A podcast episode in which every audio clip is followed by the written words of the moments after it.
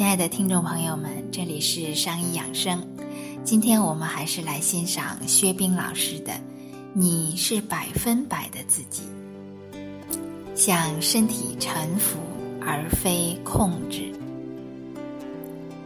三年前啊，我第一次去修德谷参加禅修，那时候呢，我不愿意出门，因为一出门就便秘，又说上思念处。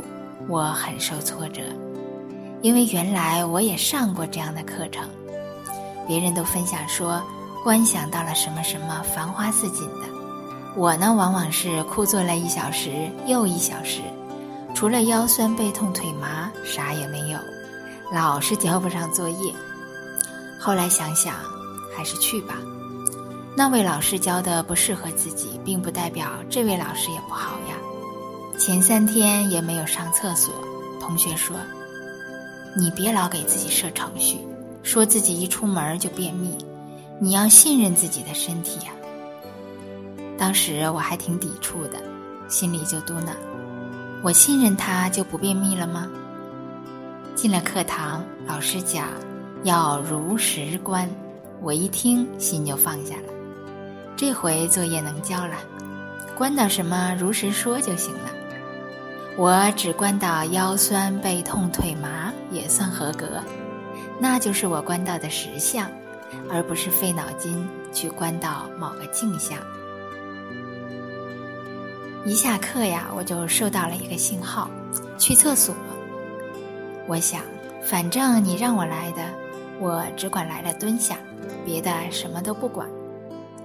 十几年便秘，我会用很多办法指挥身体。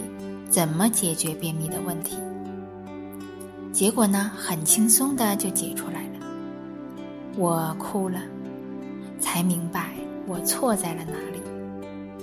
原来我从来没有信任过身体，一直是在控制身体，把角色弄颠倒了。在何时大便、怎样大便这件事情上，我应该听身体的，而不是让身体。听我的，结果十几分钟后又收到第二个信号，去厕所。我还从来没有一天解两次大便的，结果又轻松解出来了。那一天呢，我没干别的，就如实关到了三个信号去厕所。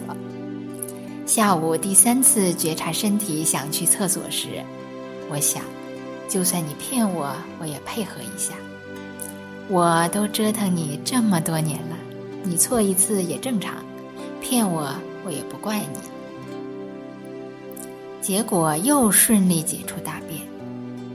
猛然间，我意识到，身体是在告诉我，你是按要求来了，可我还没工作完你就走了，你总得等我工作完了吧。